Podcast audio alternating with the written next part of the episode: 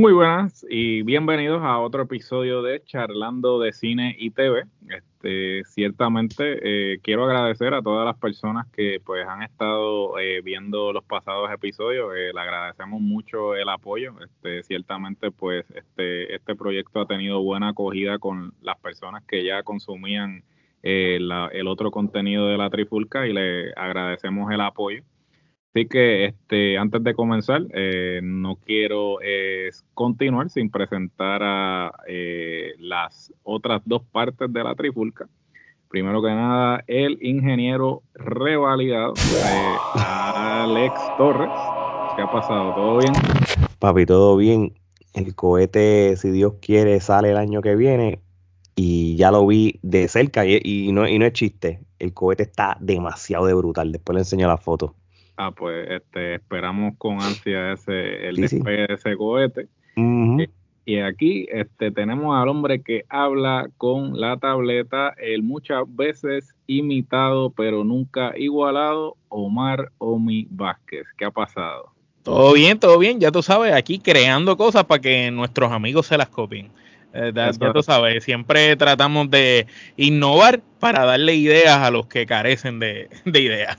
Definitivo, definitivo. Sabemos que nos ven y nos admiran de lejos. Bueno. En silencio, en silencio. Nos en, silencio, en silencio. Pero esos son otros 20. Eh, bueno, vamos a comenzar eh, con el tema. Ciertamente hoy estamos navideños. esta es la época navideña y qué mejor tema que tocar que películas navideñas. Ciertamente eh, una de las épocas que más ha inspirado a Hollywood es sin duda alguna la Navidad.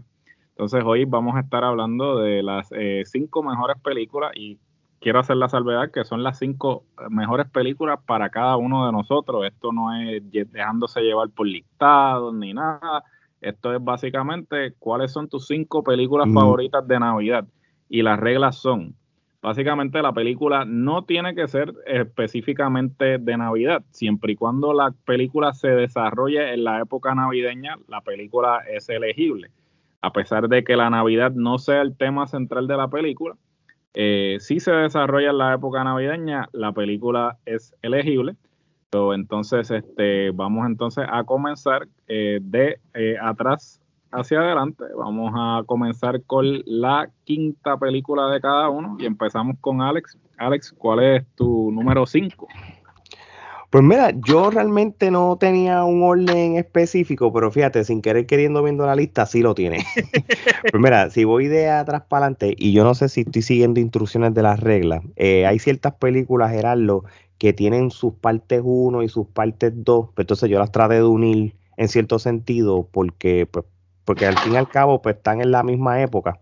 So, la número 5, y para las sorpresas de muchos, este, a mí me gustan mucho las películas en, muñequitos de Disney, Once y Twice Upon a Christmas, son unos clásicos de, Disney que cada película tiene diferentes, eh, diferentes historias que al final este, se entrelazan todas. Entonces, pues Once Upon a Christmas es la primera versión que era la versión este, del estilo de muñequitos que tenía Disney antes, posiblemente esta película de los principios de los 2000, no me acuerdo, o, o finales de los 90, y después tiraron Twice, Twice Upon a Christmas, que yo creo que fue en CGI ya, tú sabes, con el, tipo de muñequito, lo mismo, tiene diferentes short stories con los diferentes personajes de Disney, y al final se entrelazan.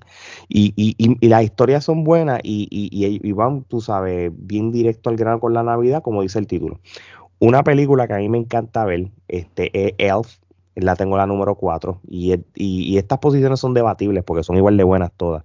Y yo creo que Elf en cierto sentido cambió el juego de cómo tú puedes tener una buena película de comedia de Navidad. Después de los 80 y los 90, como las corrían, Elf pues cambió el estilo.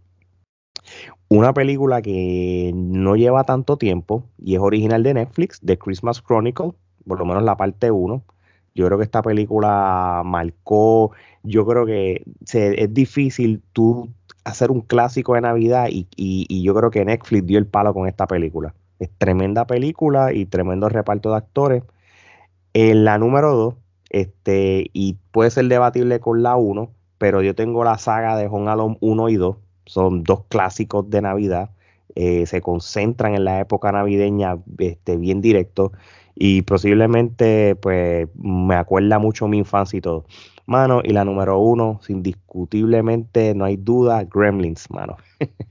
Gremlins es una película que, que realmente también marca mucho lo que es la Navidad y todo, y, obligado debe estar dándole en algún momento, en algún canal debe estar dando esa película ahora mismo mientras estoy hablando con ustedes. Esos son mis top 5.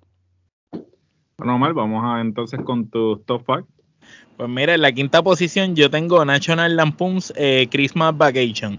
Eh, la primera vez que yo vi esa película yo era un nene bien pequeño, entonces estoy viendo cómo esa familia disfuncional totalmente pasaba una Navidad y me parecía tan y tan y tan brutal que eso era año tras año la, veía porque la daban en la televisión todos los años. No era como que eh, no la podía la, podías escoger, pero me encantaba, me encantaba esa película. Por alguna razón, no sé, esa comedia ridícula de, ese tipo siempre me ha gustado. Entonces, en la posición número 4 eh, tengo a Ernest. Ernest eh, Safe Christmas. Eh, yo veía a Ernest y, me parecía como un tipo tan común, como, como que podía ser vecino tuyo, podía ser cualquiera. Y por, por alguna razón, las películas de él siempre me gustaban. Eh, lo veía y después tuve ese feeling con Eugenio Derbez cuando, cuando lo empecé a ver actuando. veía a Eugenio Derbez como el Ernest eh, latino, por, por decirlo de, de alguna cierta manera. Eh, al igual que Ale, este Christmas Chronicles, esa película quedó brutal, a pesar de ser una película que es bastante reciente. A mí me encantó eh, el hecho de la escena que están en la celda y el Santa Claus empieza a darle instrumentos a todos, inclusive a los malhechores y a todos los que estaban ahí en la celda y empiezan a cantar. Eh, se fue lejos, más encima el mensaje positivo. Considero que es una gran película para tu ver en familia y, es una película con un mensaje positivo que no es simplemente entretenimiento, es una, gran película. En la posición número 2 eh, tengo a Lera Weapon. Eh, realmente, quien no de la época de nosotros no le encantaba esas películas de Mel Gibson con Danny Grover, de verdad que ellos se iban a otro nivel y ver a Mel Gibson encarnando ese personaje estaba fuera, fuera de lugar. Y las navidades de ellos, que fueron unas navidades muy fuertes, estuvieron muy buenas. Y obviamente en la posición número uno, pues como Ale la tenía en la 2, pues yo tengo a Home Alone la 1 y la 2 como las películas, eh, mis películas favoritas de Navidad. Este, recuerdo que las vi en inglés, las vi en español, las veía cada vez que podía me encantaban mucho, en especial la escena donde van al cuarto hotel y él pone el video del audio de la película esa de como de Godfather y empieza que, no es de Godfather, es una película así como de matón y, empieza a, contestarle y, ellos se tiran al piso, empiezan a dispararle, eso es épico. De verdad que Home con Macaulay Culkin es un caballo.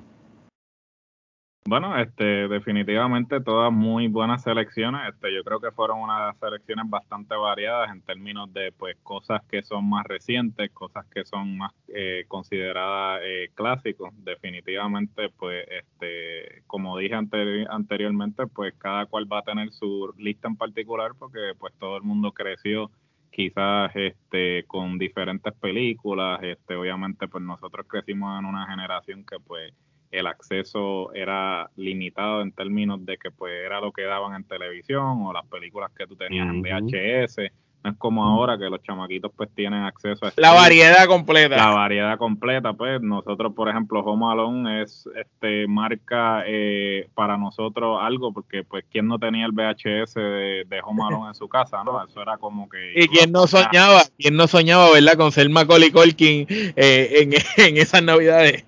definitivamente, definitivamente. Bueno, este yo voy con este voy con mi lista entonces, este con la posición número 5 eh, voy a poner a Elf.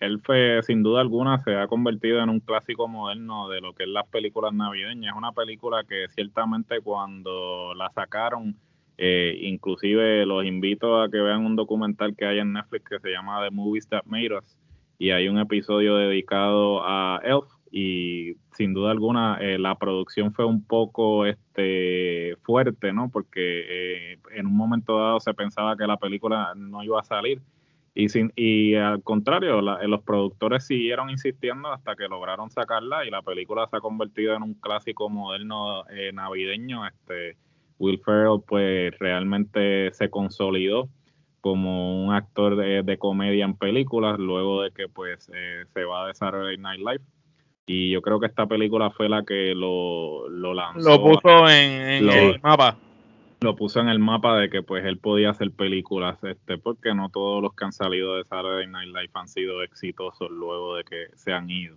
entonces con la número 4 este pues voy a poner The Nightmare Before Christmas eh, Nightmare Before Christmas también es otra película que se ha convertido en un clásico. Eh, un dato curioso, muchas personas creen que Tim Burton dirige esta película. Tim Burton no dirige la película, la película es este, producida por él y la presenta él, pero él no fue el que dirige la película, a pesar de que pues obviamente se asocia totalmente a él. A él. Eh, pero este, la película no la dirige él, aunque él estuvo bastante envuelto y sin duda alguna eh, el nombre que él tenía en ese momento este, fue lo que permitió que Disney produjera esta película, porque la película es un poco oscura y es un proyecto que quizás Disney en ese momento no hubiese... No, no le hubiera puesto el ojo. No hubiese puesto el ojo y sin embargo, pues como estaba padrinado por Tim Burton, pues finalmente Disney tiende a, producirlo eh, y entonces este es una película que es un clásico y pues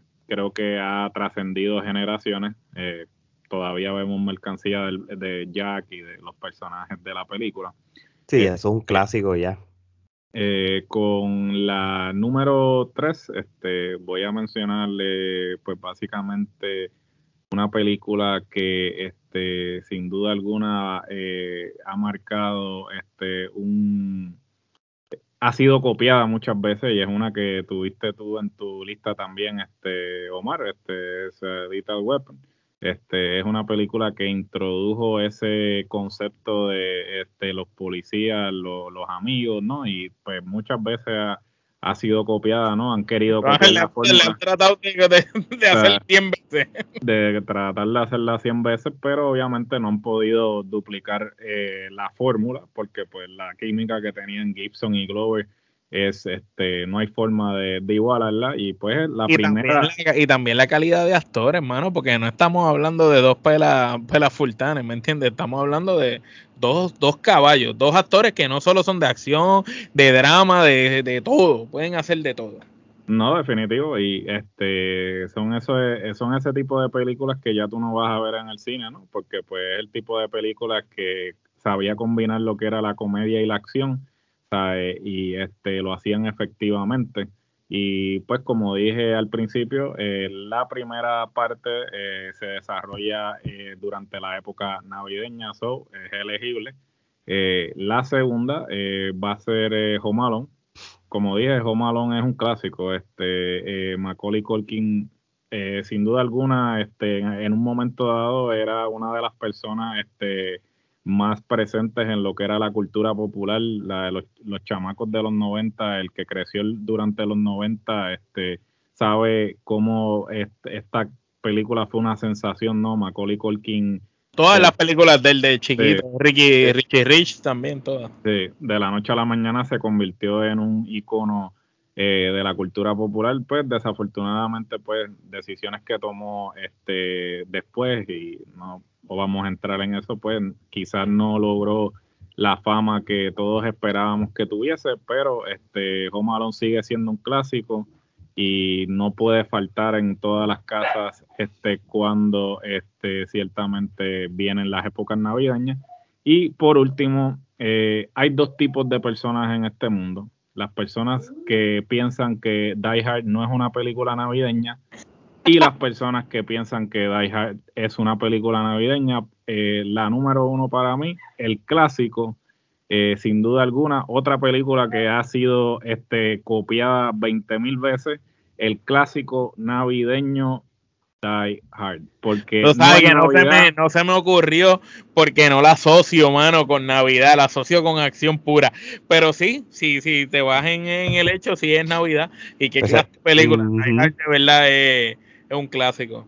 Die ¿sabes? No es Navidad hasta que Hans Gruber no se cae del, del Nakatomi. So, ciertamente. Y el, y, el, y el, gordito dando vuelta. Ah, sí, este, el Family Matters, que se me olvida. El, el Family Matters, el gordito dando vuelta allí en la plazoleta abajo. ¡Ah, la, la, la, la, la, la, Sin duda alguna, este, eh, un clásico navideño. Por eso digo, si usted no piensa que Die Hard es una película navideña, usted tiene problemas serios y tenemos que hacer algo con usted. Bueno, eh, esto concluye entonces este episodio navideño eh, de Charlando de Cine y TV. No sin antes recordarle, por favor, suscríbase en nuestra página de YouTube.